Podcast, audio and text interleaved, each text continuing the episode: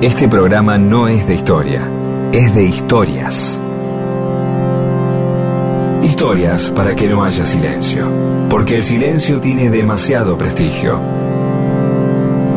Y solo es bueno para dormir o para cuando no hay nada que decir. Mundo disperso. Historias de la vida y todo lo demás.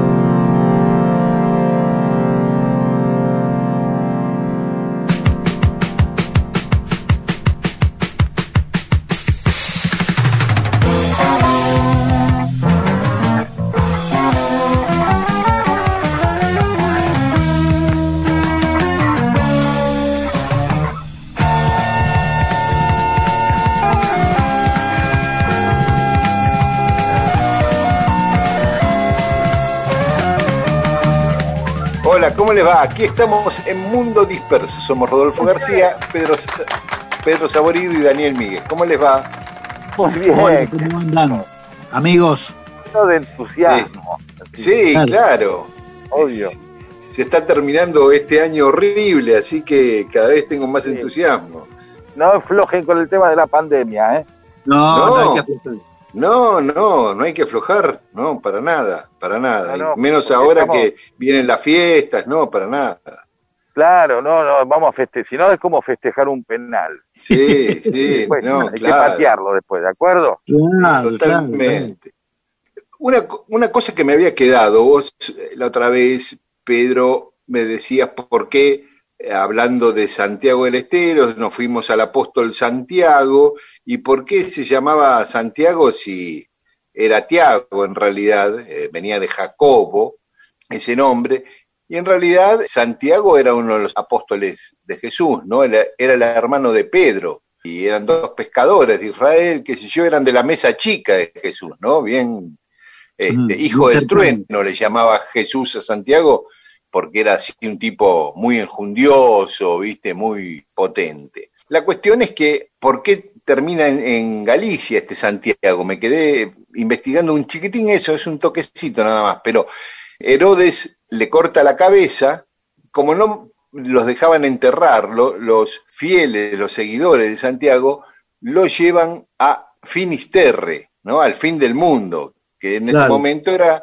eh, la ciudad de Finisterre en Galicia, lo Claro. que hoy conocemos como, Fi- como Finisterre, y lo entierran allí. Unos 900 años después, en el siglo IX, Pelayo, que fue el, era el rey de Galicia y de Asturias, que después empezó la reconquista contra los árabes que ocupaban la península ibérica, dice que vio luces en un poblado eh, que- y que por esas luces le llamaban Campus Estela, o sea, Compostela. Le avisa al obispo Teodomiro, este ordena excavar ahí en el lugar donde salían las luces y encuentran una lápida, un cuerpo con una lápida que decía que era el apóstol Santiago, el de ese cuerpo. Así que le informan al rey Alfonso II y ahí empieza toda la cosa del apóstol en Santiago de Compostela. Y los nombres fueron variando, porque no solo era Tiago, sino que también era Iago, también era. Diego, Diego viene de ahí también, Ah, eso no sabía, ¿ves? ¿eh? y por supuesto Jacobo, porque el nombre original era Jacob. Así que mirá todas las variantes que derivaron de ese Jaco. Claro. Y la otra Pero- cosa que vos decías que no había San Daniel, que no había San Rodolfo, error. Sí. Me escribe Daniel Iglesias, colega, el sordo Iglesias, que primero dice que San Daniel existe y además que San Daniele es un jamón italiano exquisito. Esa es su referencia religiosa, es el jamón de... Ni siquiera hablamos de que, sí, San Daniel existe, dice. San Daniel existe y hay un jamón que está buenísimo. No, o sea, no hay, no hay ni una mínima referencia al San Daniel, pero bueno, debe haber un San Daniel. No, sí, sí. Hay varios San Daniel, y el, pero el principal se festeja el 21 de julio. San Rodolfo también hay un montón de San Rodolfos, pero el más importante se festeja el 16 de octubre. Anotate, Rodolfo. Con lo de Santiago tengo un par de cosas para agregar. Todos los años, para el el 25 de julio, que es el Día de la Patria Gallega, van de todo el Sí, sí, mundo claro. a, eh, a- a Santiago de Compostela a celebrar eso. Este, Que hace el y día de Santiago ese. El Día de Santiago, del apóstol Santiago, exactamente. Cada tanto se festeja el año jacobeo, ¿no? Viene de Jacobo, claro. Claro. Y el, el año jacobeo es cuando el 25 de julio cae en día domingo. Ah, mira. Y creo que eso es este año que viene, este año que está a poco de empezar. Así que Mirá el vos. año que viene sería el año, Año Jacobeo. en donde se multiplican, viste, la, eh, bueno, en todo el, el- el trayecto que, que conduce a Santiago hay todo, hay, hay albergues donde la gente puede parar. Dice que es algo Sí. muy, muy increíble. No es una fiesta tremenda. los Mira, mi papá nació en Santiago de Compostela un 25 de julio. O sea, nació en el medio del quilombo. ¿Eh? Re gallego. Sí, el día de. Santiago. Nació en Santiago el día de Santiago y, no le pusieron Santiago.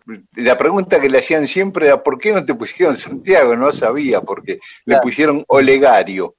Bueno. Mirá vos, mirá vos. Bueno, era eso lo que quería. Bueno, pero también hay San Gustavo, Santa Olivia y Santa Paula. Así que los chicos y las chicas nuestras, todos tienen su santo. ¿eh? Ah, y hablando de Galicia y de gallegos, tenemos un, yo un conocido, vos un amigo, Rodo, que le queremos mandar un abrazo. Sí, sí, un amigazo que, que además es de tu barrio, Daniel. Sí, y tiene un Este- restaurante espectacular acá que se llama La Coruña, en Lanús, justamente. Ahí en la calle 9 de Julio. Este, el gallego Hé- Héctor Rumbo, un gallego republicano, gran amigazo, que bueno, en este momento está con algunos problemitas de salud y que le queremos mandar desde aquí un abrazo enorme. Pronto va a salir. Vamos a celebrarlo ahí en, en el restaurante con una buena queimada. que- ¿Qué es que- eso? la queimada es, un, es, un, es, es una ceremonia que se, se, se dice un conjuro, digamos, es como un pote grande donde va un aguardiente muy alcohólico, un aguardiente muy alcohólico, con granos de café, con cáscara de limón, con azúcar, este, y eso se, se prende fuego, se, se flambea, digamos, pero hace toda una llama así, ¿no? Y se, y se va revolviendo y después se sirve como si fuesen tazas de cerámica con la llama incluida y mientras tanto se va, se va diciendo todo un, un conjuro, ¿no? Es típicamente gallego, típicamente gallego. Muy bueno. Bueno, gran abrazo a todos. Eh, y, y también, ¿no? Este programa considera a todos aquellos que no, que no tengan nada, que, que no sean gallegos como yo, que puedan ser descendientes de italianos, descendientes de andaluces, eh, Claro. descendientes de, de judíos o judíos asiáticos, y a, a ellos le vamos a, una parte del programa seguramente eh, le va a tocar. ¿sí? Seguro, Ahora, seguro. empecemos nomás con el programa. Mundo Disperso. Un amable servicio de historias para evitar silencios incómodos en reuniones.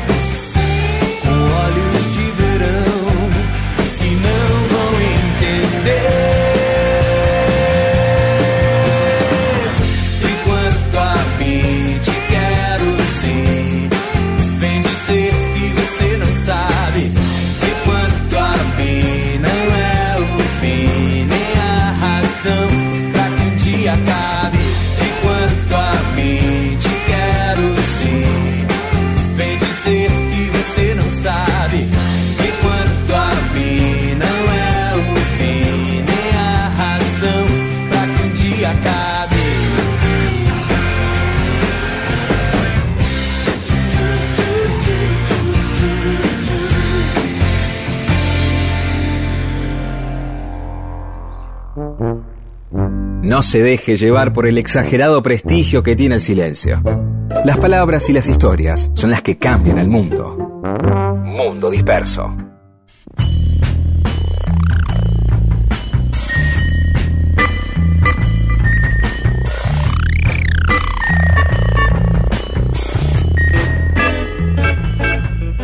Y aquí estamos en Mundo Disperso. Vos sabés, Daniel y Rodolfo, y siempre hay, hay- hay gente, como algunos amigos cómicos que tengo, humoristas, de que no, eh, no tienen celular. No usan celular o no usan eh, WhatsApp o, digamos, de la misma manera que yo no, no- no miro el Facebook, esas cosas lo tengo nada más que como de, de difusión.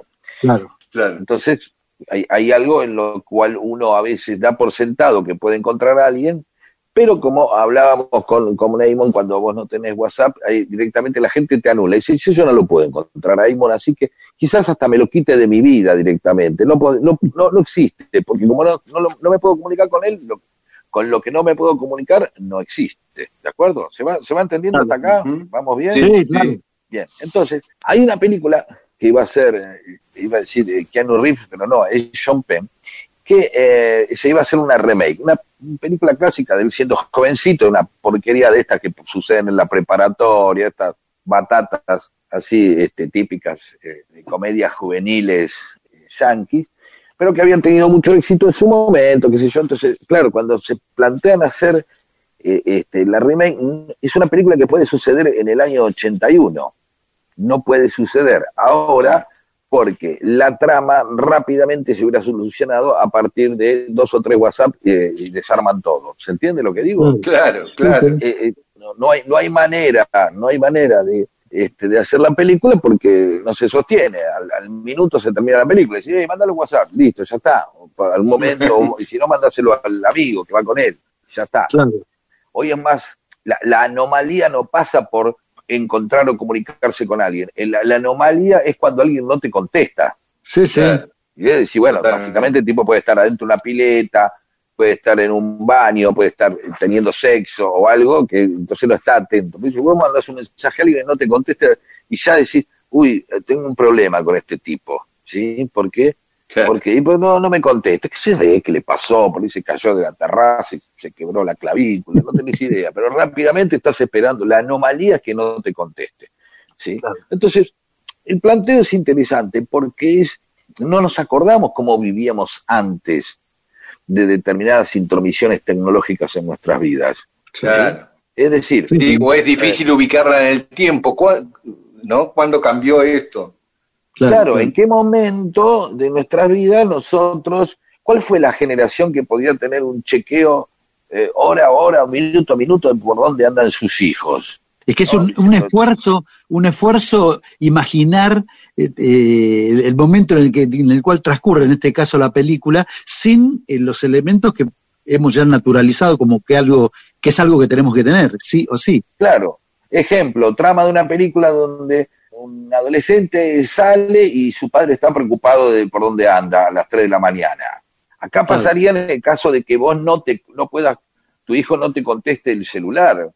Antes directamente eh, el cerebro evidentemente tenía un factor inhibitorio que hacía que no puedas tener una ansiedad que no puedas resolver, por lo cual o te quedabas todas las noches despierto esperando que tu hijo vuelva, o simplemente decías, bueno, ya está, no puedo hacer nada. En mi cabeza indica que si una persona se mudó a, a España, yo no sabré cómo es su casa hasta el día que vaya a visitarlo o que me empiece a mandar fotos. ¿Cómo me va a mandar las fotos? ¿Por correo? Sí, sí. ¿Cómo? No sabía cómo vivía. Ahora ya está, hablas con el tipo, qué sé yo. Ya no, no, no hay, no, se extraña menos. Una persona se ve y se extraña menos. De última la ves todos los días en un cuadradito, qué sé yo.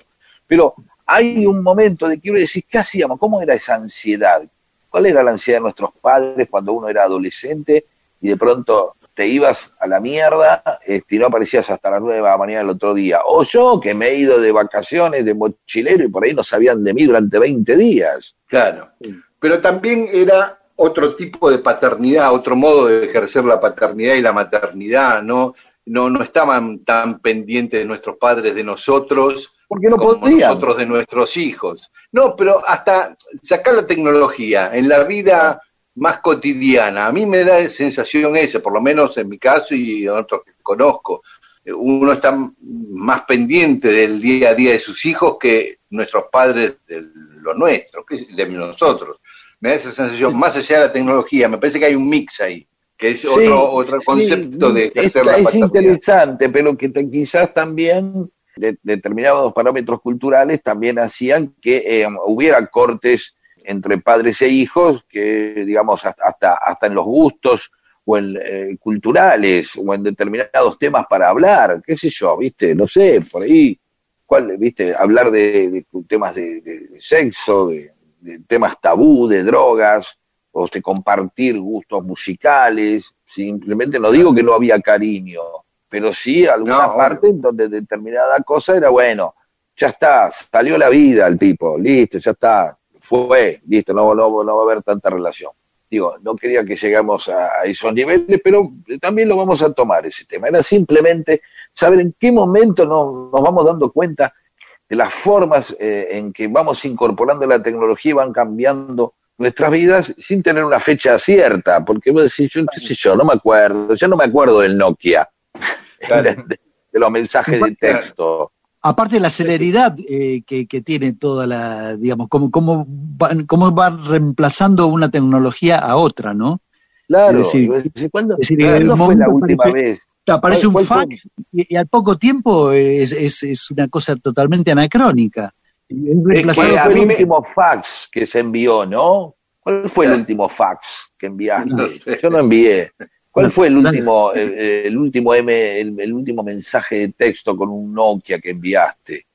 La primera vez, el día que, por- que por- calenté eh, un, un plato de fideos en un microondas, hubo un primer día. Claro. Eh, o las pavas eléctricas, se han incorporado las pavas eléctricas en nuestras vidas y ya todo ese arte de ver el, cuando hervía o no el agua del mate, que las burbujitas, Claro, claro. para ver si tira humo para el costado o en línea recta, hace Claro. el humo, Claro. el, el sonido, ¿viste? El tipo que desarrollaba, Sí, sí. que conoce el, Sí. el- el mate por el sonido de la pava. Claro. Claro, ese pero soy no- yo, ese soy yo. Sí, Mantener, mantener el calor de, de- del, del agua del mate en la pava, en el, en el aparatejo ese que tenía la estufa volcán arriba. Ah, maravilloso. Bueno, una última vez, ya la pava eléctrica ha entrado en mi vida definitivamente, por ejemplo, y ya Claro. está, listo, la hemos incorporado y dice mate incluso, que no funciona, cuando le pones mate igual no funciona. No, lo vas a te queda frío cuando le pones te mate. queda frío, tenés que poner un poco más, ¿viste? Pero bueno, ¿viste? los chinos se atajan, dicen, bueno, ¿viste? ¿Qué sé yo? Hasta ahí, Toma vamos, el mate tibio, sí. que se la jueguen ellos. Bueno, no sé, perdón, vamos a otro Ahora, tema. lo que decía, Ah, eh, no, una cosita más que quería agregar eh, en función de algo que acotó Rodo, que es la velocidad de los cambios tecnológicos, que cada vez son más acelerados a medida que avanza la humanidad. Vos pensás que antes, en siglos pasados, una persona no tenía ningún cambio significativo en su vida desde que nacía hasta que moría en ese sentido. Recién, Claro. ponele, en el siglo XIX, apareció el ferrocarril. Bueno, te tenés que adaptar al ferrocarril. Listo, una- un cambio en mi vida. En el siglo XX empezaron a acelerarse. Uy, me adapté a la tele, a la radio, ¿no? Y después a la tele. Y Claro. después, uy, vino la computadora. Y después cada vez los cambios más veloces. Y, y el ser humano no sé si tiene, se va adaptando, pero no- no- no tiene una capacidad de, de adaptarse tan rápidamente a todos los cambios. ¿Qué sé yo? Cuando estoy conociendo el WhatsApp ya me ponen Instagram, Twitter, eh, ¿viste? Y TikTok, qué sé yo. Yo no quiero comprarme una tele nueva y tengo que aprenderme el control remoto de vuelta porque tiene nuevas Claro. funciones, ¿viste? Y es como que te agobia en un punto. Claro, y bueno, de hecho hay, hay, hay, hay muchísima gente que se baja de eso. Es decir, como que ni, ni quiere ni quiere aprenderlo, ¿entendés? Y eso no, no es solamente, por supuesto que ah, de- debe haber una proporción más grande en, en- entre la gente de mayor edad, pero también entre gente joven que por, por formación o por diferentes factores les cuesta un montón, es decir, les cuesta un montón ir a un, a un, a un, sé yo, a un cajero automático hacer este apagar una factura, ¿viste? No sé, una cosa Claro. así. Recién hace un par de años aprendí a usar una tarjeta de crédito y ahora veo la gente que se auto, eh, viste, que pasa el producto por la, y ya me parece algo como, wow, ese es el próximo Sí. paso al que estaré obligado, o el resto de la sociedad, como le pasa a Amon, lo anula porque no puede hacerlo. Le preguntás a Amon, eh, ¿tenés WhatsApp? No. Entonces, mira, no vamos a tener que crear necesariamente una corriente de afecto porque no vas a poder responder a la misma. Que mandarle un día, feliz cumpleaños. O Eamon, Armamos che, un grupo de. WhatsApp y te quedás afuera, te, te perdés todo Claro, que le- te- che, le tengo que saludar a Eamon y decir feliz día del hincha de Argentino Junior. Entonces le mando un WhatsApp a Alberto Fernández, a Garzón, ¿sí? Este, voy mandando a distintos hinchas de Argentino Junior y llega Eamon y, y no, entonces no, ya está. No, Tenés que ir al correo a mandarle una carta ahí, porque no, un- Sí, y yo que ni siquiera sé si existe. ¿Qué pasó con, con la filatelia? ¿Tiene sentido? ¿Existe aún la filatelia? Las estampillas. ¿A quién le importa que saquen? una- ¿Cuánto hace que no escucho? Bueno, eh, vamos a sacar una estampilla en conmemoración este, al, nacimiento eh, de Guido Gorgatti. Entonces sacan la, la estampilla de Guido Gorgatti. qué sé yo. No, ya está. No quiero que esto suene una queja, ¿eh? simplemente una No, no. mirada.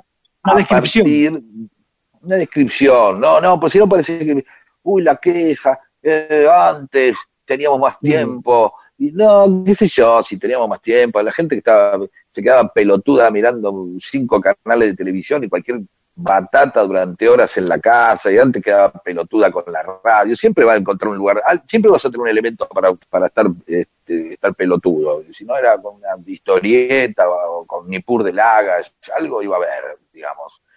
Se trata de distintas formas. Simplemente se nos ocurre que antes no estábamos alienados, ¿no? Como esta suposición de que este todo tiempo pasado fue mejor. ¿Te acordás? Que si yo creo que la cantidad de gente que por ahí se murió por no tener teléfono. Pensemos eso, Claro. ¿no? Claro, Tipo, claro. estoy- Tal hola, cual. te mando un WhatsApp. ¿Cómo andás? Mirá, estoy teniendo, supongo que estoy teniendo un infarto. ¿Qué onda? Me está, ah, a ver, fíjate la app, ¿qué dice?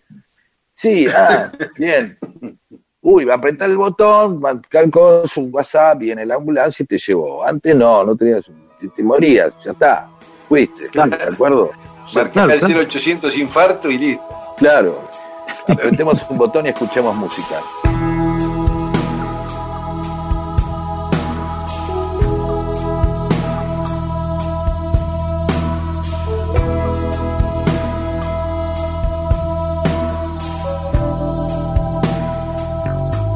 Pedimos perdón, corriendo enmascarando el fin. Por eso te busqué, por eso diseñé la máquina de ser feliz, plateada y lunar, remotamente digital. No tiene que ser bien, no tiene que ser mal, es inocencia artificial.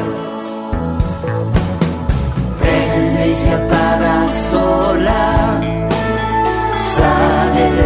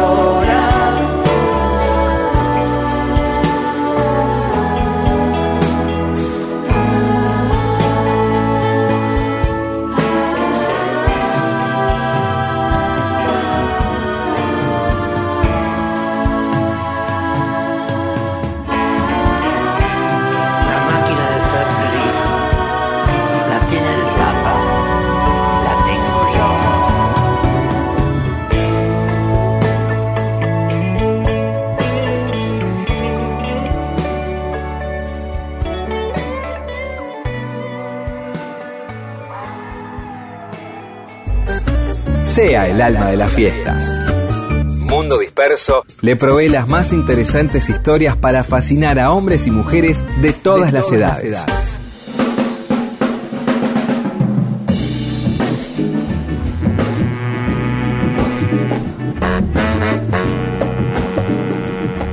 Bueno, el domingo pasado les contamos una parte de la historia de Margarita Güell y el general Paz, José María Paz el Manco.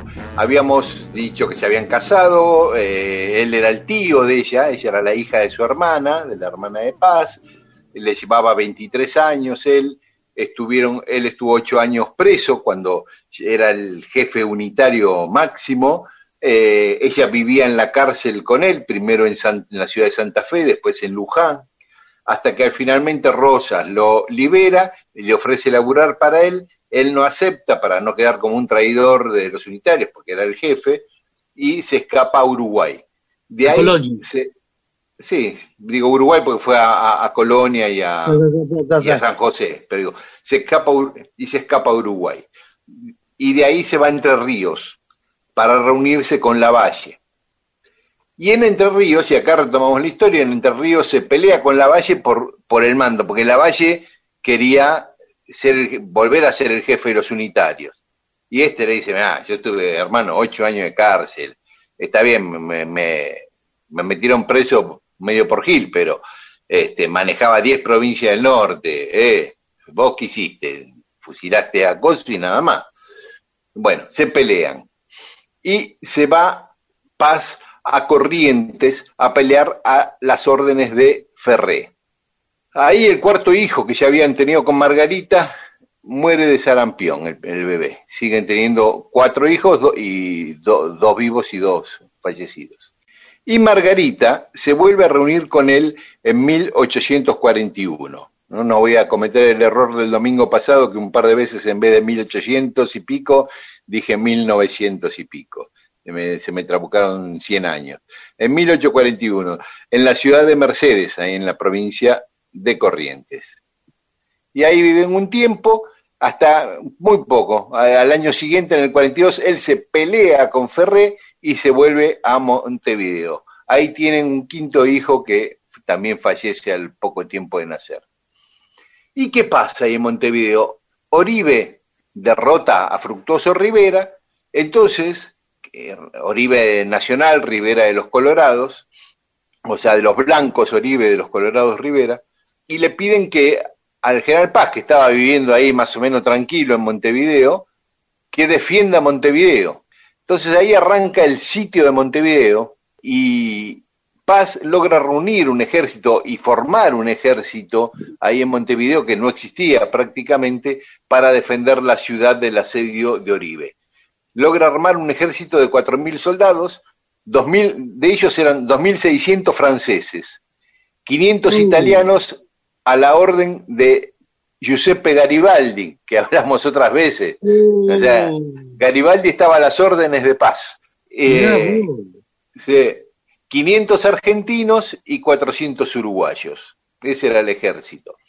Y, y bueno, y ahí se mantuvo dos años defendiendo Montevideo de- del asedio de Oribe.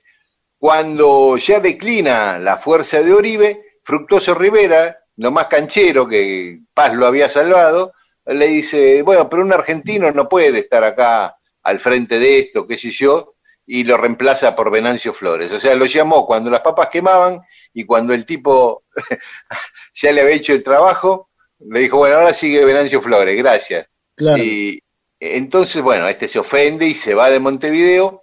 Justo Madariaga en Corriente lo llama para que lo ayude a combatir a Urquiza y se va a Corriente de vuelta. Pero le dice a Margarita, mira, es muy peligroso que te vengas a Corrientes, andate a vivir a Pelotas, en Río Grande do Sul. Sí. Y Margarita se va a Pelotas.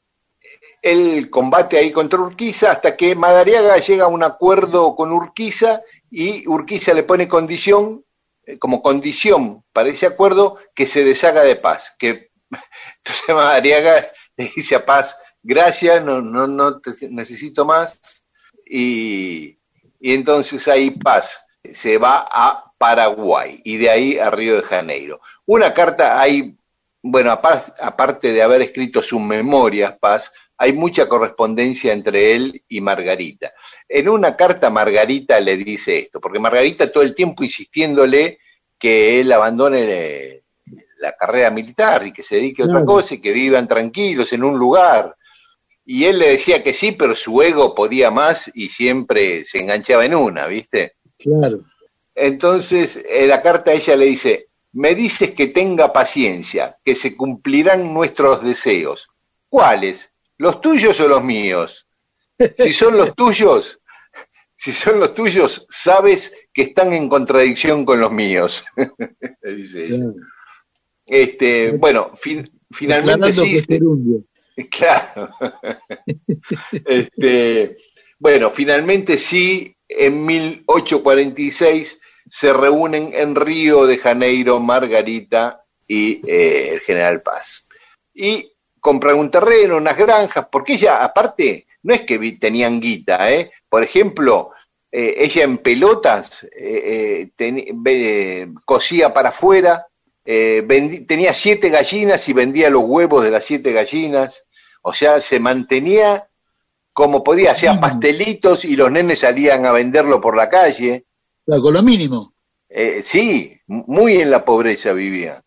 Así que cuando llegan a Río de Janeiro, ahí sí consiguen un terreno, ayudado por el gobierno uruguayo, le compra un terrenito ahí y se pone a trabajar de granjero. Tiene vacas, esto, lo otro, gallinas, y este, una vida bastante humilde, pero tranquila, y se instalan ahí. Bueno, por fin, dice Margarita, ¿viste? Pero nunca falta un tropezón. Habían tenido ya siete hijos, de los cuales solo vivían dos, los otros cinco habían muerto. Uh, Y Mar- Margarita queda embarazada por octava vez. En mayo de 1848 nace el octavo hijo, pero a los 13 días de nacer ese bebé muere Margarita. uh, no. O sea, Paz se queda ahí en Río de Janeiro con sus dos hijos, niños aún, y un bebé de 13 días. Margarita tenía 33 años cuando murió. Ya había tenido ocho hijos, de los cuales vivieron tres. Tremendo, tremendo. Después, eh, dos años después, en 1850, el Manco Paz manda el cuerpo de Margarita a Montevideo para que lo entierren ahí hicieron la misa en la iglesia matriz, ahí en la ciudad vieja de Montevideo, y fue el presidente de Uruguay con todos los ministros, hicieron, el gobierno uruguayo hizo un, un entierro eh, con toda la pompa y fastuoso de, de Margarita en Montevideo. Después lo trasladaron a, a Buenos Aires el cuerpo en el siglo XX y había problemas para, trasla- para eh, eh, trasladarla, enterrarla en Córdoba. La querían enterrar en la Catedral de Córdoba con paz y había, no sé bien cuál era el problema, pero la iglesia mucho no, hasta que recién el gobierno de Frondizi consigue que ella sea enterrada en la Catedral de Córdoba junto a Paz. Eh, bueno, esto es la historia, fue la historia de Margarita Weil y el general Paz, tío y sobrina que se casaron, que tuvieron ocho hijos, de los cuales vivieron tres. Margarita, que solo es homenajeada por dos calles, una en Lanús y otra muy pequeña en Córdoba. Eh, el Mm. general Paz, en cambio, tiene todos los honores, pero esta chica eh, lo siguió a todos lados como pudo, con el machismo de aquella época, siguiendo el ego grande de su marido y murió muy jovencita. Mundo disperso.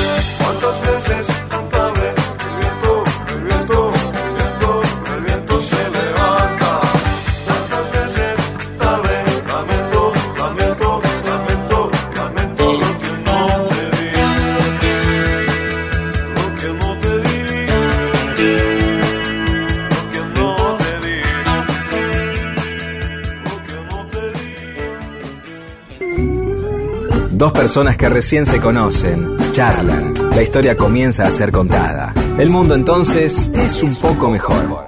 Y esas personas pueden incluso hasta tener sexo. Y todo gracias a Mundo Disperso.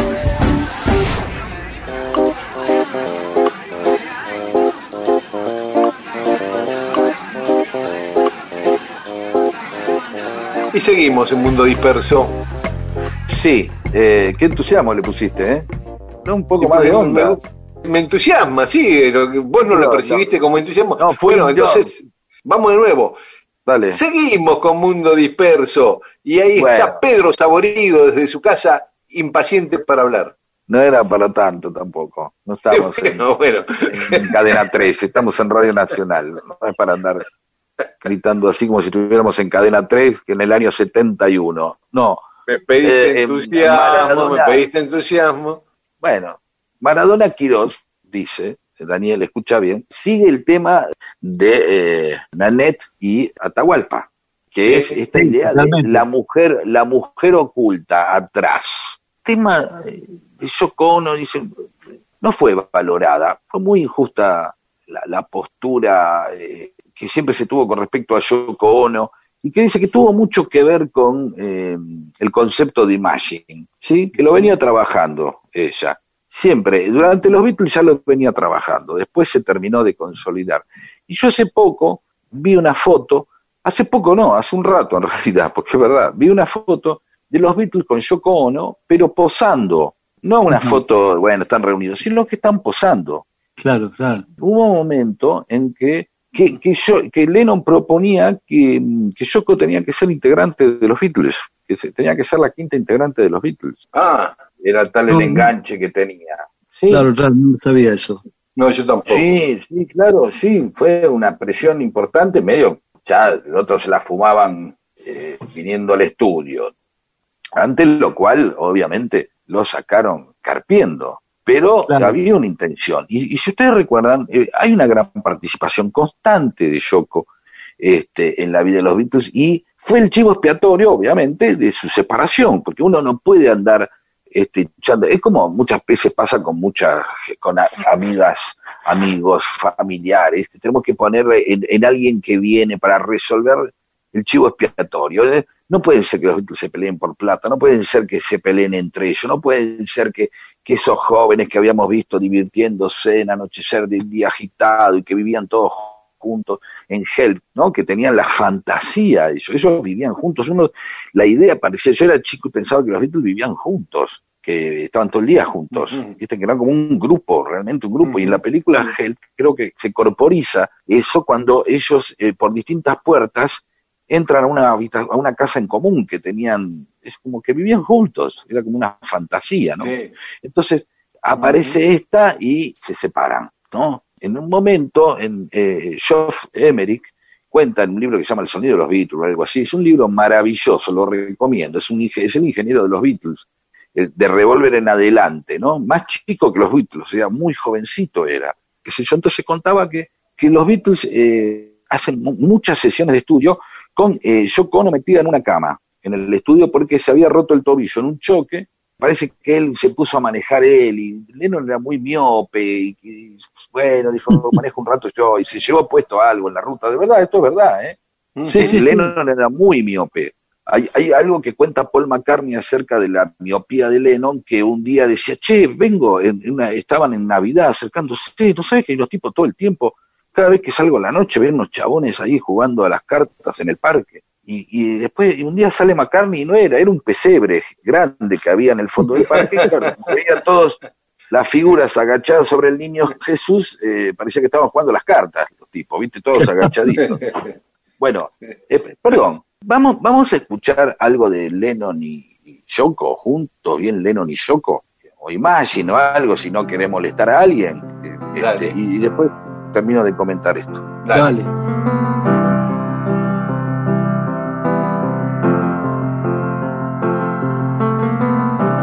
Imagine there's no heaven. Sees if you try.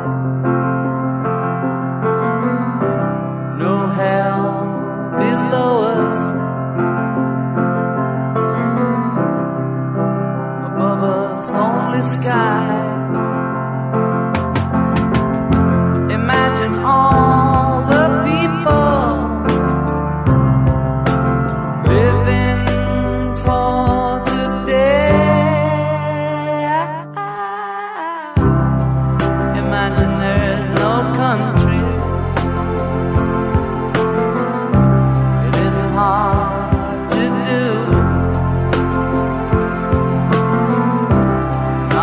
kill or die.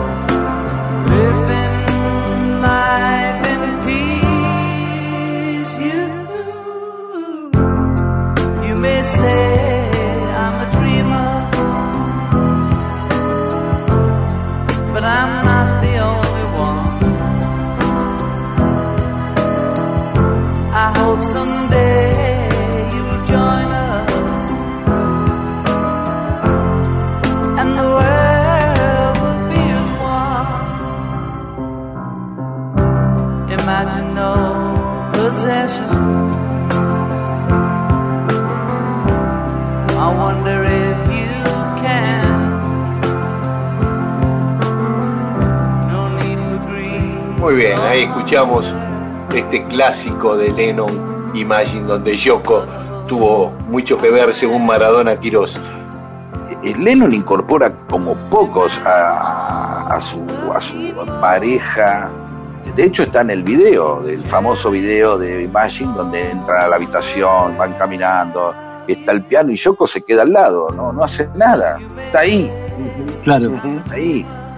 Este, mucha gente no, no valoró lo que parece que en la vida real fue cómo Lennon este, sale de, de- de- de la falopa dura y, este, gracias a Yoko que lo rescata, más allá que después deliraban y todas esas cosas, había que, que sostenerlo, había que fumárselo al Kia también, ¿entendés? O sea, claro, claro. ¿Entendés? Parece que la vida dentro de todo, seguramente los McCartney y todos habrán dicho, mira, es redenso, pero es preferible que esté con la mina esta porque lo baja. ¿Vieron que hay muchos Claro, amigos? lo contiene, lo contiene. Claro, lo contiene, lo contiene. Entonces, claro, obviamente, pero para contenerla tenía que estar todo el tiempo al lado. Había, hacen esa, esa pareja tan, eh, tan unida, tan enredada, y otros dirían mil palabras, a- a- ya poniéndolo como una relación enfermiza, qué sé yo. Cada uno lo ve como Sí, sí, El tipo la pasaba bomba, ¿viste?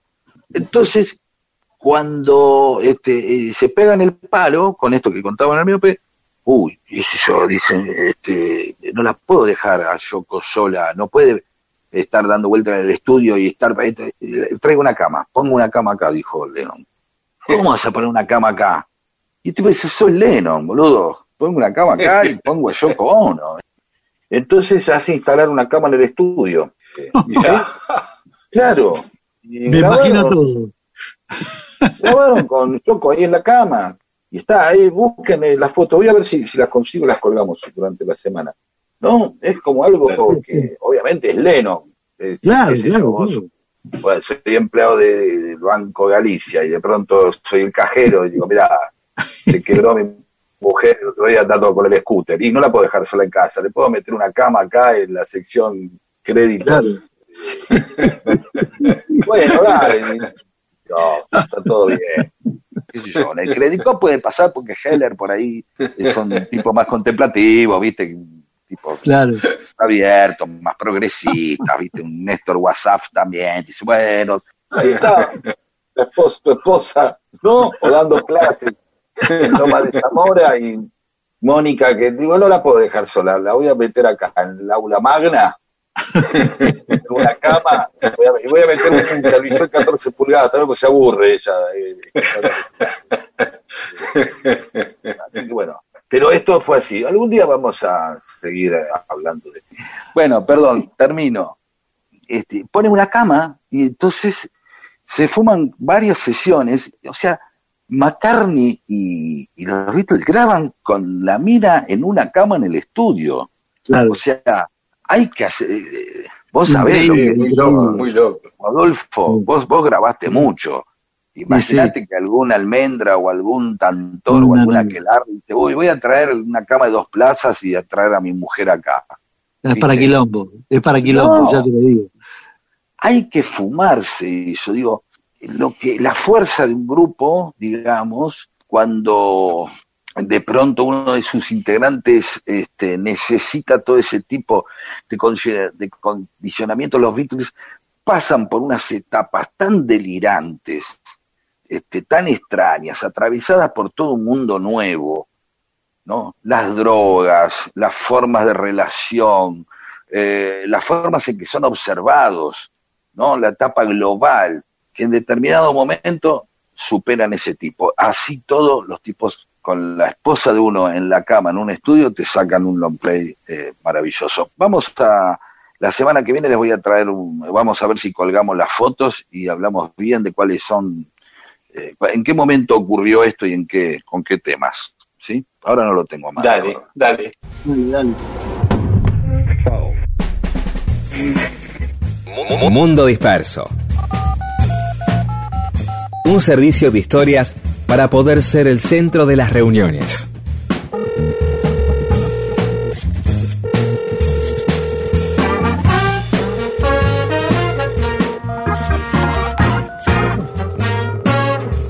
Y en Mundo Disperso tenemos mensajes de los oyentes. Sergio Casinari comparte este mensaje con una foto con el libro de, de Pedro, una historia del conurbano. Ah, mira Eh, qué bien. Dice, no creo que pase del fin de. Virginia Cisca, mis planes para el domingo, sobredosis de saborido. Y comparte Uy. una foto de, de- de- de la radio y el libro Una historia del conurbano. Ah, todo va a terminar mal entonces.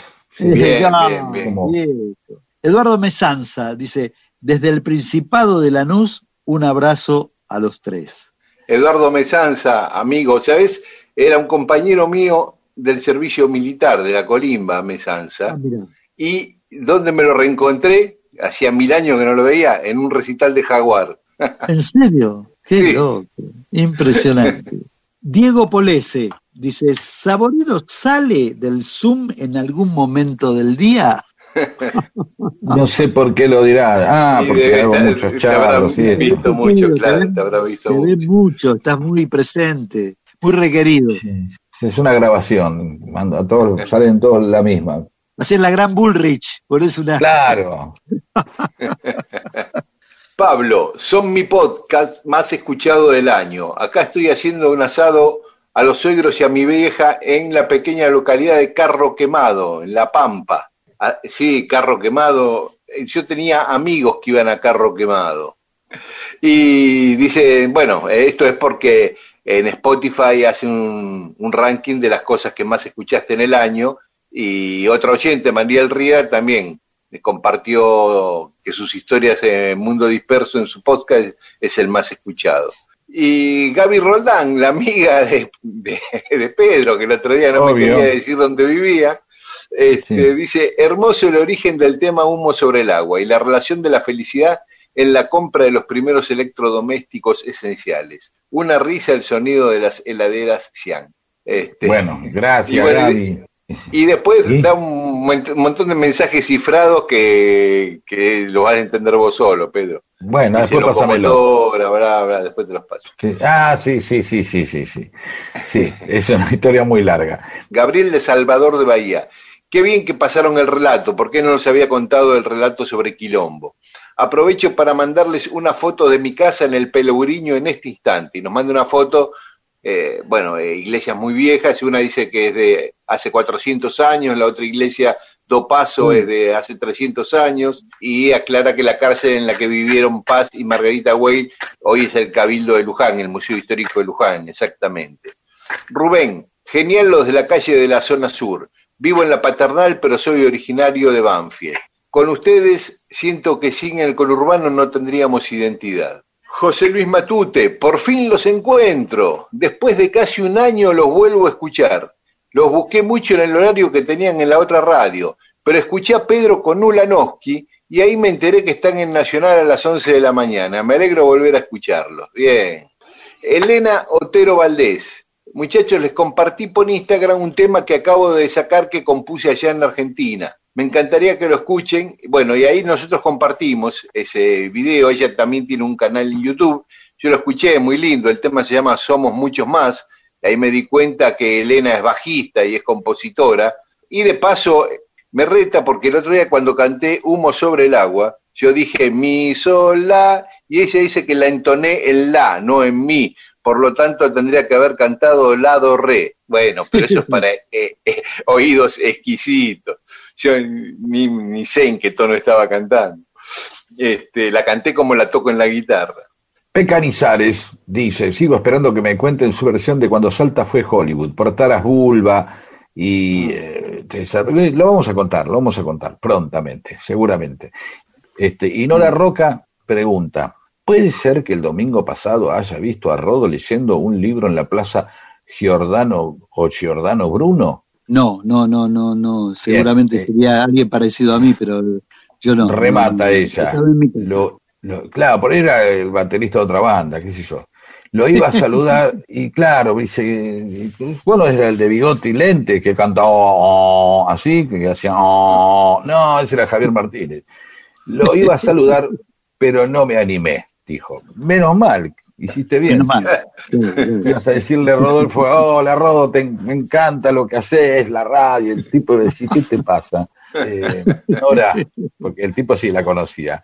Con el tema de, de los tres chiflados, ¿no? Shem o, o Curly. Volodia Vladimir. Dice, es como preguntar si querías más a mamá o a papá. Imposible de contestar. Fortés Abogado dice, voy por Shem. Curly se repetía mucho a sí mismo. Sergio Casinari, para mí el mejor es Curly. Jem es muy bueno en lo suyo, pero no olvidarse de Larry. Para mí es George Harrison del grupo.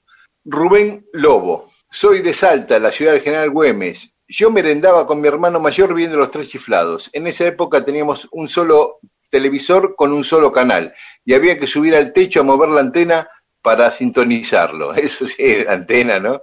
Un Claro. clásico en la década de Sí, sí. 60. Gabriel de Bahía Blanca dice, con mis primos jugábamos a los tres chiflados. El mayor, que imponía autoridad, hacía de Moe. Yo tenía el mejor rol, Curly, y a mi prima la dejábamos como Larry. Muy bien, hasta acá una tanda de mensajes de los oyentes, pero hay más, ¿eh? Prometido que hay más mensajes. No me arrepiento de haber venido hasta acá, de haber viajado una volverte a ver. Y si estoy solo, voy escuchando tu voz. Puedo dejar muchas cosas para volverte a ver. Cuando llega la noche, me late el corazón. Y cuando llega esa noche,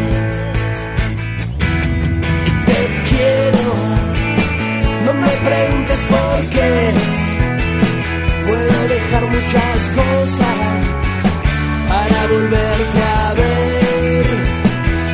Descontrolado yo no te quiero perder, no me conformo con verte solo una vez al mes. Y cuando llega la noche, late el corazón. Cuando llega esta noche,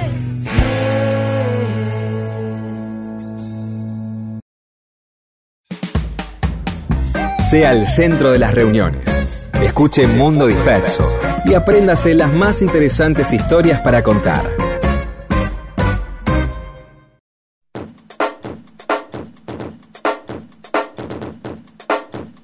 Y seguimos en Mundo Disperso, cosas que pasaron un día como hoy, un 13 de diciembre.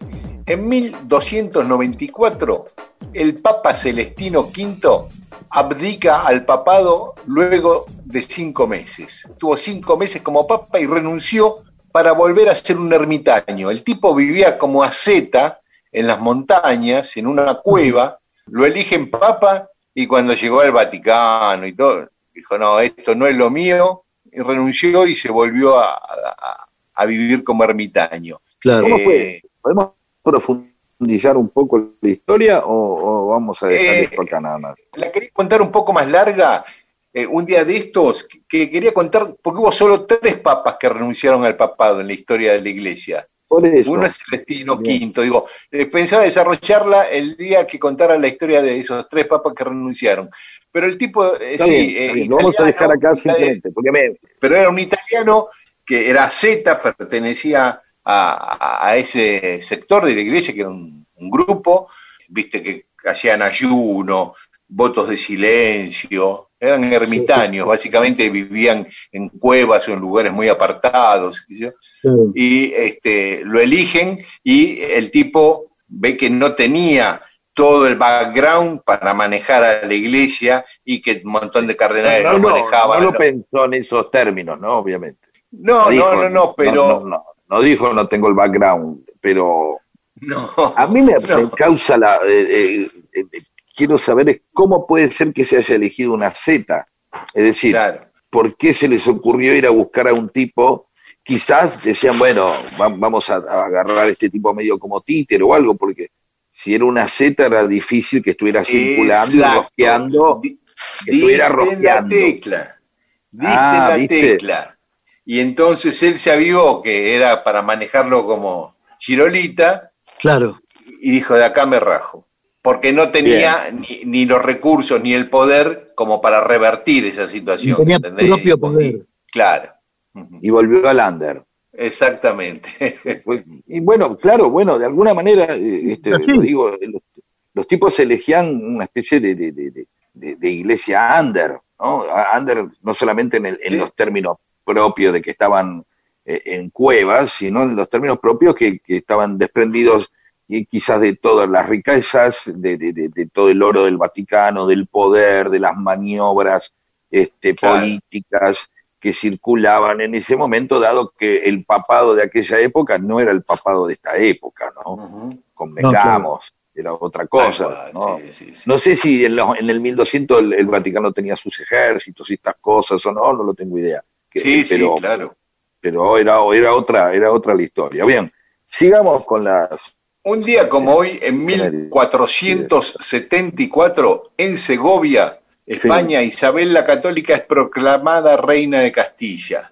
Eh, ya no queda la iglesia donde la proclamaron, hay un monolito porque la, la tiraron para ampliar la plaza, esa iglesia, pero ahí la proclamaron eh, reina de Castilla, con lo cual empieza una guerra porque su hermanastro, su medio hermano, también se había proclamado rey. Ella casada con Fernando de Aragón y se impone y, chao, y ahí nace la unificación de la España como la conocemos hoy, ¿no? En 1545, dice, seguimos, estamos muy religiosos hoy. Eh, se- perdón, re- yo sí, quiero hacer una, una mención. eh, ¿Cuál fue la primera vez que eh, yo digo Castilla? ¿Qué te viene a la cabeza? Pénsalo bien. Yo digo, el Don Quijote. Claro. Ah, mira vos. ¿A vos, Rodo? También, también, claro, Don Quijote. Ah, bueno. no. ¿Y a A vos? mí me pasa que a mí eh, el ponche capitán de Castilla, una bebida, digo, todo el tiempo voy descubriendo la cantidad de cosas que voy conociendo primero por productos, por cosas como una bebida, antes que eh, el significado de fondo o el, el real, el, ¿viste? el, el sustento. Pero, te juro que dijiste Castilla y me apareció el ponche capitán de Castilla, que es un producto que no se debe se debe haber discontinuado hace 40 años. O por ahí de eso es al, re- al revés, te enterás que sigue existiendo. No lo sé, era una botella gris, media rara, una cosa. Sí, sí, me acuerdo Sí, con un dibujito de colores en el medio, no como un escudo medieval en el medio, algo así. Seguimos con eh, cosas religiosas porque en 1545 en Trento se realiza el concilio, el famoso concilio de Trento que hace el catolicismo para enfrentar al protestantismo, ¿viste? Había aparecido Calvino y entonces la iglesia había quedado un poco impactada por esa ruptura, digamos. Y entonces hacen un concilio donde sientan las bases, nuevas bases de, de la iglesia por varios siglos, ¿no? Después, en 1577, un día como hoy, parte en Inglaterra el corsario Francis Drake, el pirata Drake, famoso, ¿no? Que después anda por todos los mares afanando, ¿no? Claro. Este, Obviamente, legalmente.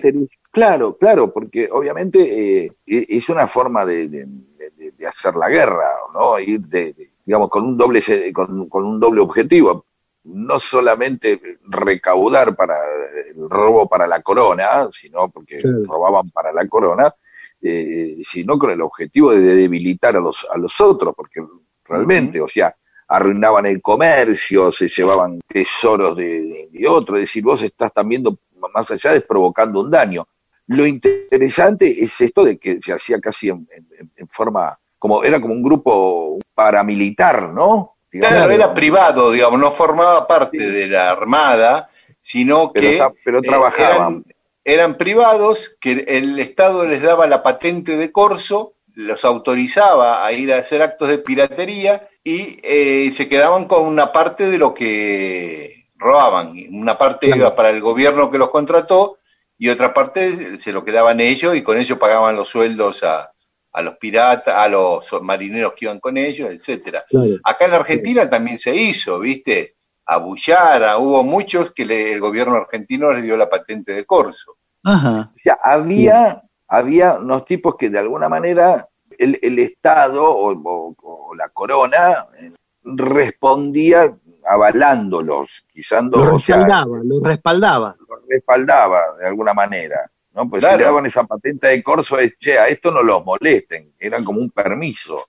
Era como un permiso y un contrato incluso entre el Estado y ese capitán particular. Con su, eh, los barcos eran del tipo, los marineros les pagaba el sueldo del tipo y de lo que afanaran, una parte iba para el Estado que los contrató, otra parte para ellos. Ese era el esquema. Y les pasarían datos también, seguramente, ¿no? Sí, Claro, mira que por acá van a venir los barcos españoles, por acá van a venir. Sí, sí. Eh, en 1642, Abel Tasman, no saben quién es, pero llega a Nueva Zelanda y de ahí y a otras islas cercanas, y- entre ellas Tasmania, por ahí viene el nombre de Tasmania. Bien, mira qué lindo, no sabía eso. Otro- Claro. Otra cosa que me llega en forma estúpida, yo la primera vez que escuché Tasmania, ¿cuándo fue? A ver, Por el demonio de Tasmania. Claro. ¿viste? La banda ahí. el demonio de Tasmania. No, no, el personaje de Bugs Bunny, un dibujito que, bueno, era, el de- era como un animal, que era el demonio de Tasmania. Son Sí, esas sí. primeras veces que uno escucha, ¿no? Como, como cuando escuchás la palabra malvaviscos, y vos decís, jamás vi un malvavisco, pero si no lo hacían los tres chiflados, aparecían en la historieta de Archie, ¿no? Eran Ah, de- mira vos, yo donde lo registro más es con Alf. Con Alf. Bueno, no, no, no, ya, ya lo- los tres chiflados hacían malvaviscos y después un día los probé, ya de grande, una porquería, pero bueno, y vamos a hablar, vamos a hablar o sea, de, de, co- de cosas que hemos aprendido a través de la televisión, por ejemplo, en el chavo la torta de jamón, ¿viste? ¿Qué es la torta de jamón? No, Pero es viste un que- sándwich. Sí. Claro, pero se vuelve loco el chavo por las tortas de jamón. Después Claro, vamos a claro. ver si es exactamente eso. Sí, perdón, Eh, ¿qué más?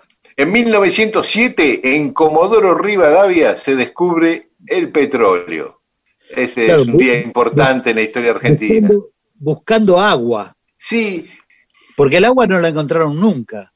claro, Hasta claro, el día de hoy. hasta el día de hoy. claro, claro, El, agua- exacto. el agua que consumen en Comodoro Rivadavia viene de otra localidad. No hay agua potable. Viene de Colonia Mirá. Sarmiento.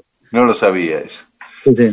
Eh, y, y es la provincia, la ciudad más grande de Chubut, Comodoro Rivadavia. Claro, claro, es una ciudad. Es una de las pocas ciudades que estaba pensando, ahora pensando, es una de las pocas ciudades donde no es la capital la más poblada. En general, en la mayoría de las provincias, la ciudad más poblada de esa provincia es la capital. Claro. Y Comodoro Rivadavia es una de las poquísimas excepciones. Un día como hoy también, eh, Raúl Alfonsín anuncia el decreto que dispone el procesamiento de los integrantes de la dictadura que de 1976 a 1983, la última dictadura militar. proceso nunca tan valorado. Vos sabés que es eh, el día de hoy que vos podés hablar con, un español, con, un chileno, con un uruguayo y, admiran tanto lo que se hizo en la Argentina, en esa democracia tan incipiente, mientras recién ahora eh, en Chile se están sacando encima la, el- la constitución pinochetista. No nos olvidemos que Pinochet aceptó la democracia, pero se quedaba como senador vitalicio, ¿sí? Este, y en, España los crímenes del franquismo, ¿cuánto cuesta? Sí, sí, siguen todavía dando vuelta. Siempre se admira esto, ¿no? Es, Sí, no se esas cosas de, digamos, de. Claro, y entonces de esas cosas donde eh, eh, muchas veces en, en estas costumbres constantes de despreciar a, a los políticos y a, y a nuestro país, valorar estas cosas que se hacen con. Y no al revés, porque, eh, digamos, despreciarlas porque las hicimos. ¿Se entiende eh, lo que Totalmente. digo? Eh, a- a- hacia la autoestima de, de, de, nuestro país. Dos cositas más y terminamos las efemérides de hoy. Uno, que en Brasil es el Día del Marinero, así que a todos los marineros brasileños que escuchan Mundo Disperso, nuestro mejor abrazo. Y un día como hoy, y lo dejé para el final porque es una promesa a futuro, de historia a futuro, un día como hoy se producía la batalla del Río de la Plata en 1939 entre el Graf Spee de los alemanes, de los nazis, y los cruceros británicos eh, y tres cruceros británicos. Es una historia para desarrollar como mm, se merece y no dejarlo así colgado Y- y- con un- Y un también esos momentos donde sentimos que, que pertenecemos al mundo, ¿no? Porque hemos, siempre la guerra, las guerras mundiales fueron como que ocurrían ¿no? en, el, en el hemisferio norte, Claro. Tal cual. eh, y uno se mantenía neutral. Entonces cuando llegaron a pelearse acá, decir, epa, pero también toda la historia, el acorazado de bolsillo, la, la- la- lo interesante de todo ese diseño que hacen con, con, con, con el, con el Graph Spin para, para, para adaptarse a, a, tratados internacionales sobre, sobre navegación militar, ¿no? Es, es muy interesante ahí, es muy interesante. Y cómo termina todo con un par de, de- de nazis que van a Uruguay, otros que vienen acá, otros que se que se mandan a, a- a vivir este, a Sierra la Ventana, etcétera, etcétera, etcétera. ¿no? Es realmente apasionante. Así es, así es. En otro programa la desarrollamos bien. Muy bien, escuchamos algo de cosas. música, una canción que pasa por Comodoro Rivadavia y después seguimos con más Mundo Disperso. Dale. Comodoro, rágase mi piel.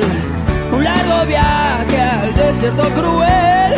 Tus ojos verdes, oasis para mi ser.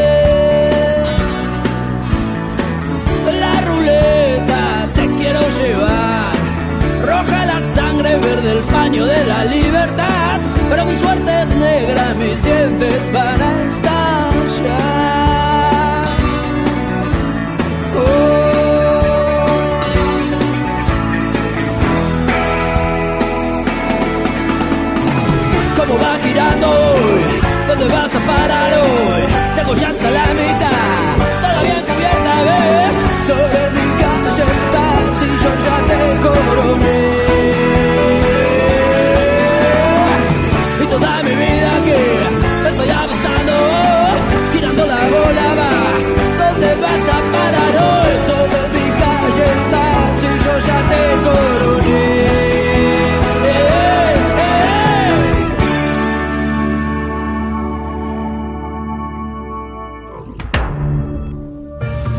Basta, basta, basta. De hablar de las series de Netflix. Sea usted un auténtico Netflix, humano, contando todo tipo de historias para amenizar reuniones. Mundo Disperso. Historias para que la gente tenga más cariño por usted.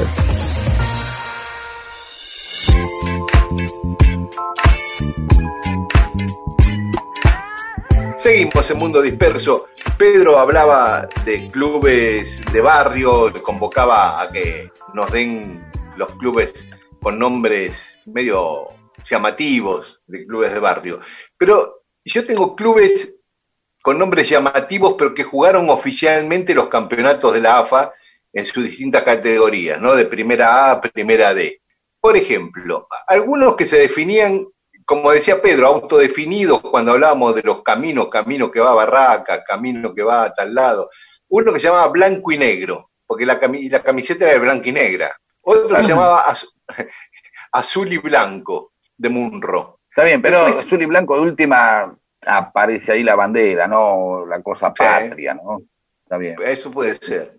Después, vinculado al arte, estaba el Fútbol Club Bellas Artes, que te- tenía su cancha en Villa Ballester, y el otro que se llamaba Arte y Sport, que no tenía estadio propio y jugaba en la cancha de Lanús, era un club de Lanús. Ah, Después, el Aeroplano, Club El Aeroplano. De Valentín Alsina, que después tomó el nombre de Sportivo Alsina, club que actualmente Ah, existe, pero que ya hace unos años que no juega en los campeonatos de la AFA, ¿no? Tenía su estadio ahí en Valentín Alsina. Hay una foto de Sandro en la puerta del estadio, mirá, que hace poquito vi, que era hincha de ese club.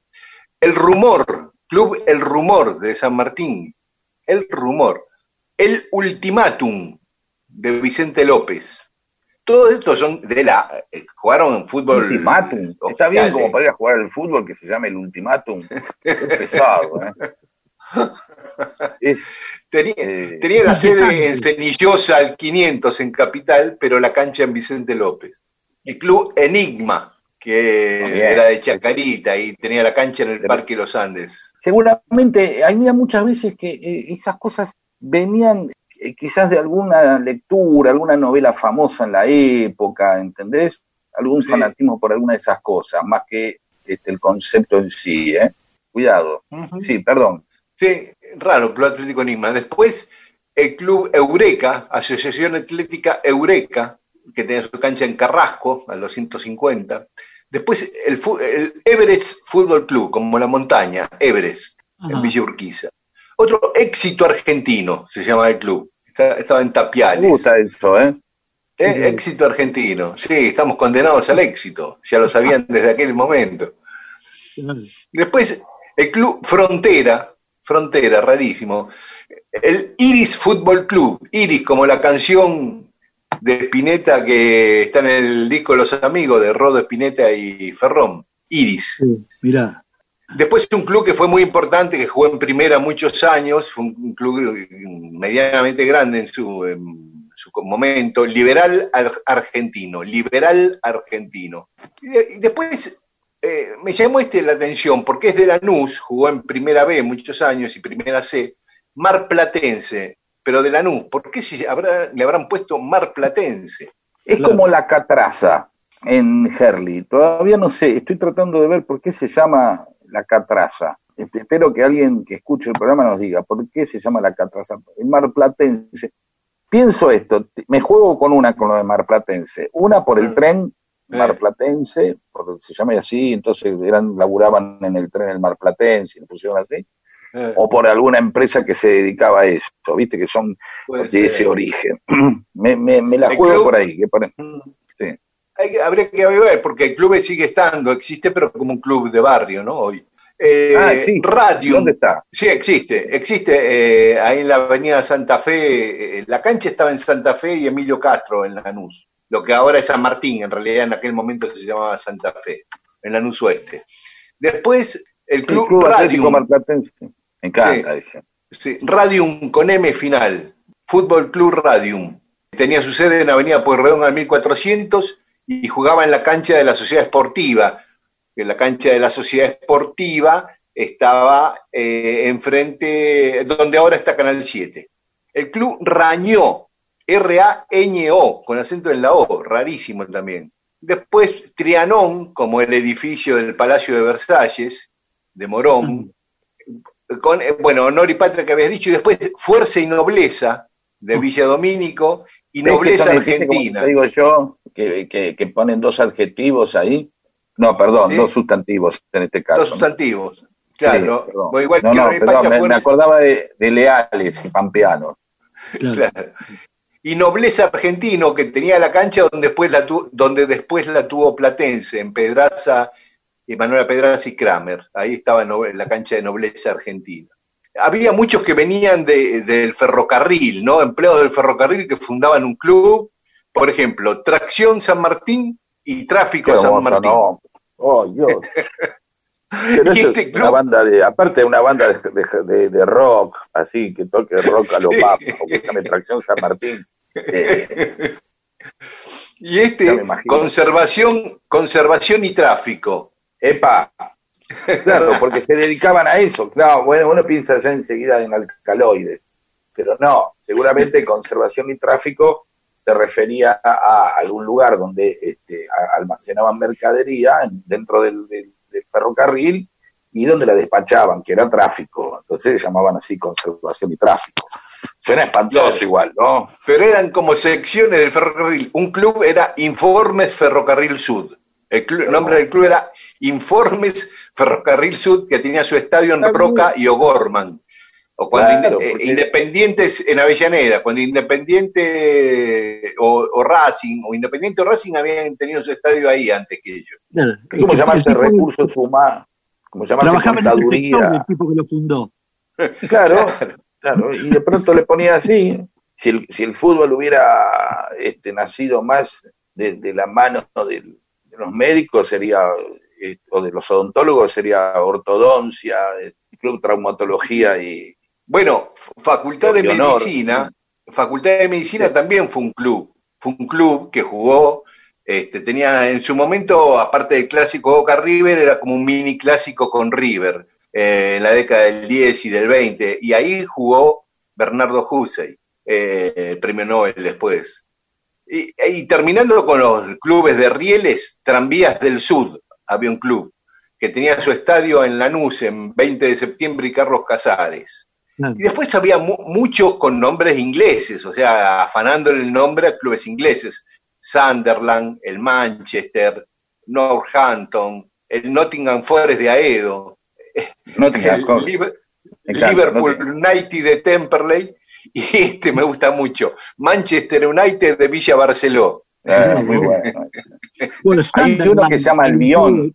Sunderland, que también Sí, es un equipo inglés. Está el equipo. Vamos a seguir con esto de los nombres de clubes ingleses la semana que viene o la otra. Sunderland, exactamente. Bueno, Tenemos un par, ¿eh?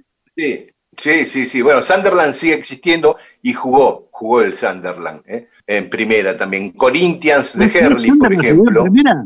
Sí, sí, sí, sí, sí. Mirá vos. Tenía la, la, cach- la cancha en Crisólogo en Larralde y Blandengues. Oh, mirá vos. Que creo que Blandengues en esa época, Libertador en esa, a esa altura se llamaba Claro. Blandengues. Claro, claro. claro. Republiquetas y Libertador. Claro, exacto. Claro, en la esquina de obras. Y ya termino, Friends, había dos clubes que se llamaban Friends, eh, uno en La Plata y otro en Bursaco, donde jugaban Ross, Chandler. Bueno, Good Boys, buenos muchachos, de Sáenz Peña, de Villa Devoto en realidad era la sede, pero la cancha la tenían en Sáenz Peña. Pueyrredón Forever, que era de San Isidro, y después había tres clubes distintos que se llamaban Gutenberg. Ajá. Uno en La Plata, otro que tenía su cancha ahí en Montenegro al 1400, la manzana de Montenegro, Estomba, Tronador y Girardot. Ajá. Otro eh, en San Martín y, perdón, con la cancha en Giribonia al 1900. Tres Gutenberg había. Y uno, Mirá. Tomás Alba Edison, un club de beca. Qué loco. Qué loco. Sí, bueno, nombres raros de clubes que militaron en distintas categorías del fútbol oficial de la Argentina, acá en Buenos Hay- Aires. Hay un club New- Newell's Old Boys en, en la zona ahí, agronomía, justo enfrente del Hospital Tornú, en la calle Ábalos. Claro. Tiene la- el mismo escudo y todo, pero no tiene vínculo con el club del Rosarino. Sí, había mucho, bueno, como decía Rodo, eh, Pedro, es este un capítulo aparte los clubes con nombres ingleses porque son muchísimos. muchísimos. Bueno, listo, nombres de clubes raros. 25 years and my life is still trying to get up that great big hill of hope for a destination.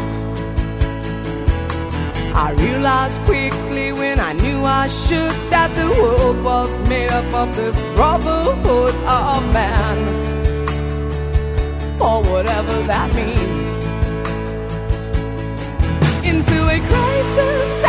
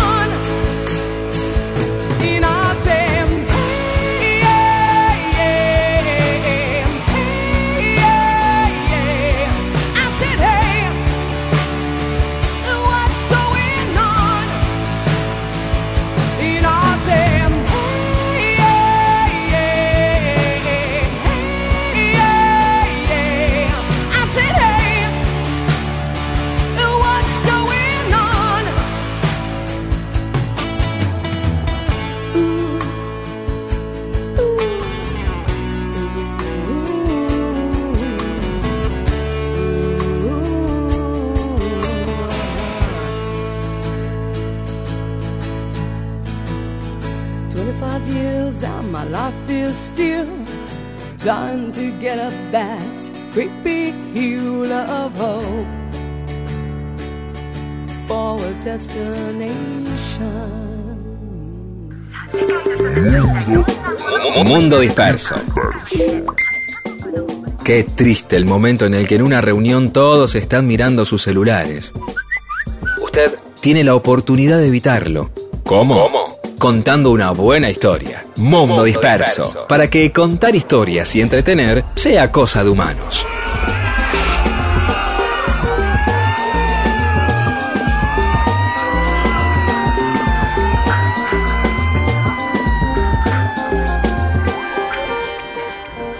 Y en Mundo Disperso tenemos más mensajes de los oyentes. Regina Campos dice, fui a ver a YouTube y están los capítulos completos de los tres chiflados. José Solís, me crié viéndolos. Hoy pienso en un empate. Jen superlativo a la hora de pelear o diciendo que no podía ver. Era el que lo llamaba a Moe siempre. Voto, y ahora se arrepiente, porque antes había dicho un empate. Dice, voto por Jen por ser el chiflado que más representa al común de la calle. Marcela, a mí me resultaban muy violentos. Me angustiaba ver cómo se pegaban y que les fuera siempre mal. Voto por Abbott y Costello. Otro que yo veía mucho. Sí, sí. Igual en la encuesta que subió Paula a, la- a Twitter, Curly ganó por 91,3% y Jem 8,7%. O sea, le dio una paliza a Curly en, en Twitter. ¿eh? Marcos B2. Mejor pregunten si queremos más a mamá o a papá. Mira, una coincidencia de mensajes. Diego Claro. Los, los dos a la final. Dudley Henry Dickerson Jr. era, eh, eh, habla de otro actor, ¿no? Eh, afroamericano de Esta casa está embrujada, decía, cuando los tres chiflados en el capítulo de plomeros conectan un caño de agua al caño de electricidad, entonces al tipo le empieza a girar primero el, la, la canilla y después este, cae agua de la araña del techo, entonces cuando empieza a caer mucha agua entra y patinándose con unas con galochas, con un pilotín y un paraguas, ¿no? Omar Moreno dice, Curly daba risa apenas lo veías porque siempre arrancaba torpe y cómico y siempre era más comediante. Mira qué bien la diferencia, está muy bien, ¿eh? Eh, Virginia Siska, el mejor Curly, que es eh, el que elige Joe es libertario, ¿no? Refiere. es verdad, Joe Blesser no fue el último que hizo de, Tres Chiflados, ¿eh? Todavía un otro Curly, que era Curly Show, se llamaba. Un actor que se llamaba Show de Rita, ¿sí? Néstor Raúl Reza dice, existe un capítulo donde están los cuatro con un cameo de Curly. Sí, en un tren pasan los tres chiflados y está Curly este, sentado ahí porque este, en realidad se había ido por su enfermedad. Respecto al Manco Paz y Margarita, Erika Peña dice, fantástico libro de un gran escritor que cuenta toda esta historia. Y ahí nos comparte una foto del libro de Andrés Rivera eh, llamado Ese Manco Paz. Ah, Sara mirá, no lo leí. Enrique Frontán, Carlos Baigorria y Laura Aliaga coinciden en retarme porque en algún momento de mi relato de Manco Paz y Margarita Weil confundí, eh, venía hablando de 1807 o 1800 y en un momento salté y dije 1939, ponele, o 1935, y nuestros atentos oyentes se dieron cuenta de mi error. Al toque. Al toque, sí.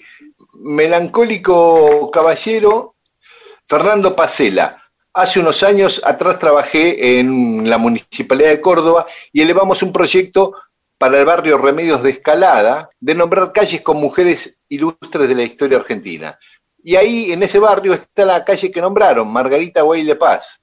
Y no está sola, está Delfina Ramírez, Paula Barracín, Alicia Moró de Justo, y para seguir haciendo geopolítica, el personaje ilustre y héroe de ese barrio es Guanchope Ávila, el jugador de Boca.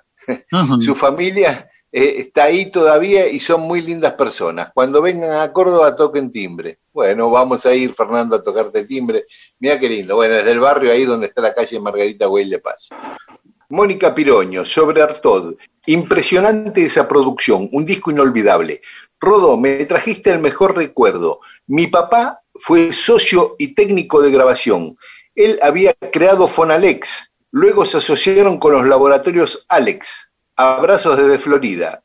¿Cómo se llama la, la, la oyente? Mónica Pironio. Y dice que el papá fue el creador de Fonalex. Mira vos, mira vos. Con Qué Alex brillante. también. Claro, claro, por Fonalex, sí, en realidad Fonalex. Claro, eh, existía el estudio Fonal que era uno de los estudios, junto con Young, eran de los estudios más importantes que había en Buenos Aires. y Quedaba en la avenida Santa Fe y Sánchez de Bustamante, por ahí. Y Alex era un laboratorio que se dedicaba al cine, que estaba ahí en el Bajo Belgrano, en la calle Dragones, por ahí, ¿no?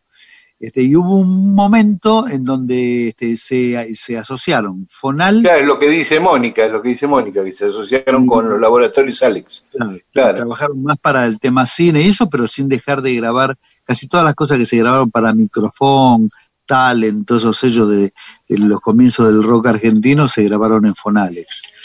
Yo trabajé en Fonalex, ¿eh? porque fui el sonidista eh, junior, un meritorio, asistente de los chicos de la guerra y, y, en- y en- esperando la carroza, teniendo 19 Bien. años. Entonces tuve la oportunidad y algún día voy a contar esto. Eh, Carolina Ninalina dice, los amo. En el año 2000 yo tenía 14 años. Vivía en Teodoro García y Cabildo, abajo de donde alguna vez funcionó el Expreso Imaginario. Exactamente. Rodo, eh, vos, claro, eh, Rodo fue director del Expreso Imaginario. Algún día también nos tenés que contar esa historia, Rodo. Sí, sí, director ejecutivo. El director Eso. editorial era Roberto Petinato. Sí, sí. Este, y dice que abajo había un musimundo chiquito. Dice, yo tenía poquísima plata y vi que se vendía un cassette rarísimo a nueve pesos. Era Artod. Me volvió loca. Nunca dejé de escucharlo. Y hace unos años me, ta- tatué la forma del disco. y, y Gustav Snow dice, gracias por tan hermoso recuerdo, Rodo. Daniel Vázquez dice, les comparto este volante de invisible que encontré, creo que es del año 76 o 77 y manda ahí una reproducción del volante. Eh, sí, eh, del 76 para atrás, porque Invisible se separó en el 76. Sí. Exacto. Sí. Y esta vez no es como otras veces que van a empezar a venir mensajes donde desdicen todo. Esta vez es así como dice este Míguez, ¿de acuerdo? Porque últimamente nos vienen diciendo, eh, se equivocan, o no. Sí, sí, nos vienen para Está que.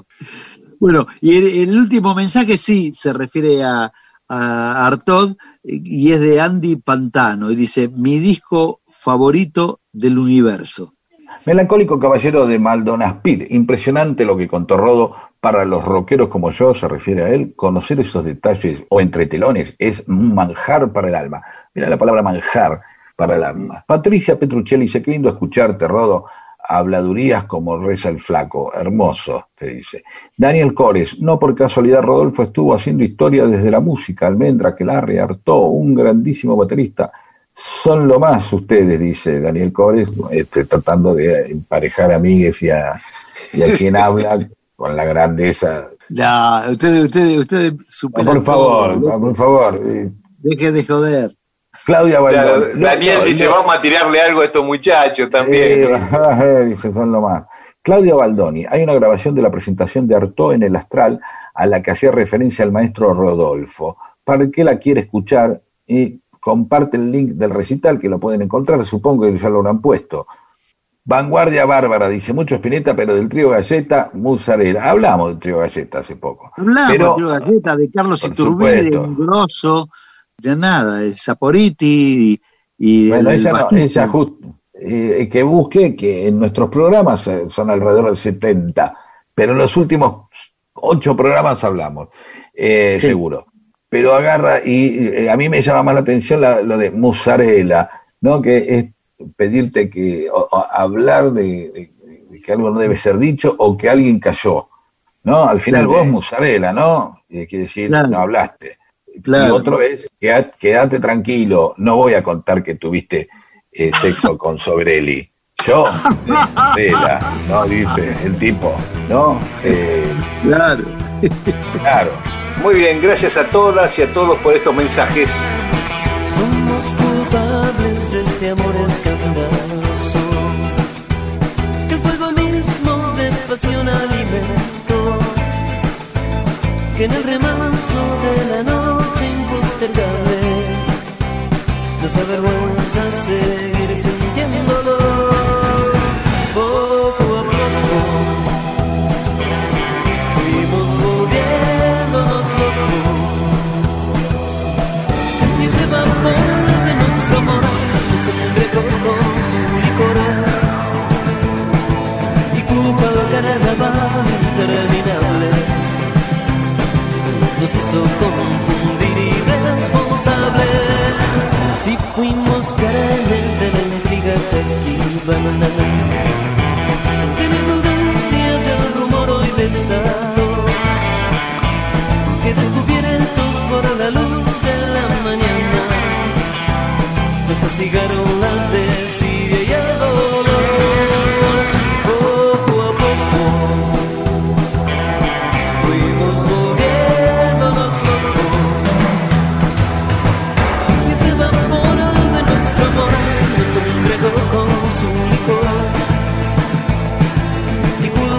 carnaval interminable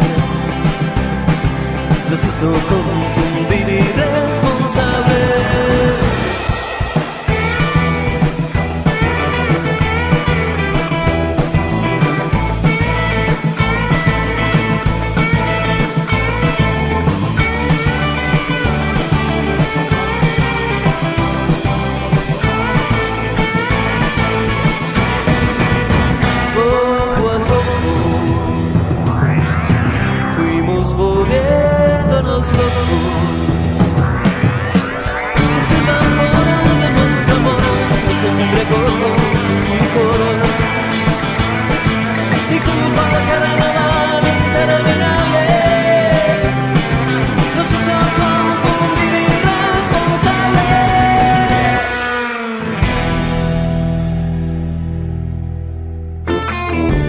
Recree lazos sociales a través de la charla amena y participativa.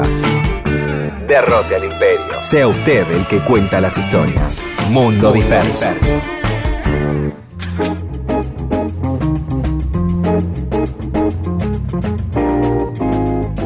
Y seguimos en Mundo Disperso. El otro día comentábamos que se cumplía un aniversario de que habían destruido un cuadro de Rembrandt asociamos eso a un mensaje de un oyente, Alfredo Beltrán, que nos decía que una canción de King Crimson que se llama The Night Watch y que acá fue traducida, hablando de las traducciones en realidad de los temas, ¿no? Acá la habían traducido como La Noche Vigila. Y él decía que esa canción, aparte de ser eh, bellísima, su título traducido en la edición argentina le resultaba misterioso y sugerente. Dice que cuando lo escuchaba entre la melancólica melodía y ese título tan, tan extraño, uno que no sabía inglés se hacía su propia letra. Venían a mi mente, mientras sonaba la canción, imágenes sombrías, crepúsculos, brumosos, la evocación de algo perdido en el tiempo, cierta tristeza. Al menos eso me sugería a mí la noche vigila. ¿A qué se refiere? ¿Qué es lo que la noche está vigilando? Vigila nuestros sueños, nuestras esperanzas, nuestra soledad.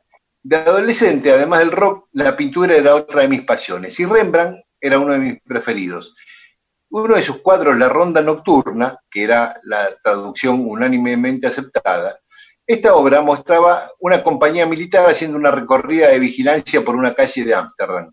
Pasaría muchos años hasta que se supiera que esta obra, en inglés, se conoce como The Night Watch, igual que el tema de King Crimson. Y sí, la letra de la canción de King Crimson no habla de atardeceres brumosos ni de tristezas, habla del cuadro de Rembrandt. Puedo decir que lo describe. Y entonces bueno, traduce un poco de la letra que va efectivamente describiendo ese cuadro de unos policías caminando por las calles de Ámsterdam.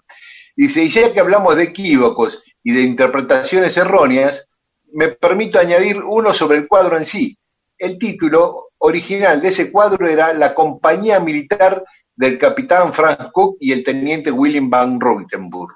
Pero 100 años después, a mediados del siglo XVIII, los colores se habían oscurecido y la obra daba la impresión de reflejar una escena nocturna, cuando en realidad Rembrandt pintó a la compañía marchando a plena luz del día. El oscurecimiento de los colores llevó a pensar que se trataba de una ronda nocturna. Y así quedó desde entonces titulado. Un deterioro de la tela. Un deterioro de la tela, claro, y le cambiaron el título, que le había puesto Rembrandt. Bueno, Y, ahora, a este, ver, perdón. Sí, Eh, Yo, eh, me parece que lo que, a ver, más allá del equívoco que pudo haber en esta cadena de equívocos en el cual la traducción de un tipo de, de la compañía discográfica argentina que editó a King Crimson le puso la noche vigila por el, por el watch, ¿no? Claro. Eh, yo me, me parece que no, no, no, no descarto, ni hay que descartar todo lo que a él le pasaba con el tema, más allá de, de cómo se llamaba, para, aunque después se entere que el tema hablaba de otra cosa. Lo que te a vos te evoca una obra artística, sea una canción, un cuadro, o es tan válido, aún este, sea equivocado, el, el, el- el- o sea, supuestamente equivocado en cuanto a los, la exacti- exactitud de los títulos, los factores que vos usaste para, para empezar a, eh, a cranear algo. Así que eh, me parece hermoso. Es, tiene, tiene dos títulos, o sea, eh, mejor dicho, la canción le pasan, con él- a él le pasan dos cosas con la canción, lo que le pasó en la adolescencia y lo que le pasa después. Así que la Claro. verdad que no, no veo equívoco. Es, es tan legítimo una, el, el malentendido es, tan- es, es, es legítimo, tan legítimo que hace 100 años que alguien se avivó, que después de un tiempo se- alguien se avivó que hace 100 años titularon mal el, el, el, el cuadro porque se oscureció. ¿Se entendió algo todo lo que dije? Claro, En caso- claro. Por supuesto. Perdón, ah, Sí, pregunto porque por ahí estoy provocando otro tipo de malentendido también. No, no, no. no. es lo mismo que las diferentes interpretaciones respecto de una letra o de una poesía, ¿viste? Agarrar una poesía así medio surrealista o esas letras así eh, medio herméticas y demás. Y de, de pronto eh, ha- ha- hablan dos o tres personas que, que- que tienen una lectura diferente de eso, ¿no? Y eso, eso creo que hasta, hasta enriquece. Y más aún, y más aún cuando el- la letra es en otro idioma y no Claro. entendés ese idioma, es todo un conjunto sonoro, la letra pasa a ser parte de la musicalidad de esa canción estrictamente, Claro. y, y a vos te va reflejando cosas. Yo me acuerdo había una canción eh, de em, Mike Oldfield que era muy alegre, muy arriba, y hablaba sobre la muerte de Lennon. Yo me enteré muchos años después. Pero esa canción a mí me daba alegría, excitación, ganas de, de salir a bailar. Y la letra era tristísima, pero yo no la entendía. No hay ningún Pero- eh, este, pecado en eso. Así Bueno. que muy bien, Alfredo Bertrán, linda historia que nos contaste. Siempre Gracias. nosotros con temas este, para ampliar nuestra audiencia, ¿no? No estamos hablando de Ángel de Brito que se peleó con Moria Kazam, ¿no? O la pelea No, de la renta, ¿no? King Crimson y Rembrandt, o sea, bien, bien para un domingo a las del mediodía, te clavamos un King Crimson y Rembrandt. Muy bueno el aporte de, de nuestro oyente, ¿no? Buenísimo, buenísimo. Cruzan las aguas del canal. Los extranjeros que se van.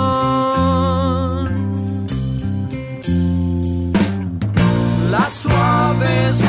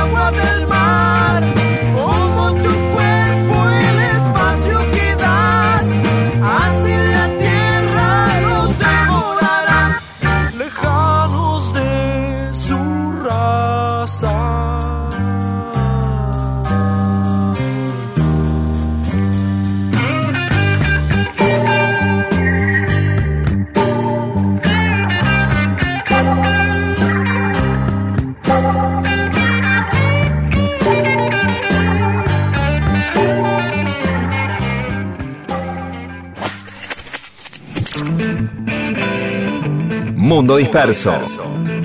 Mundo Disperso. Historias de la vida y todo lo demás.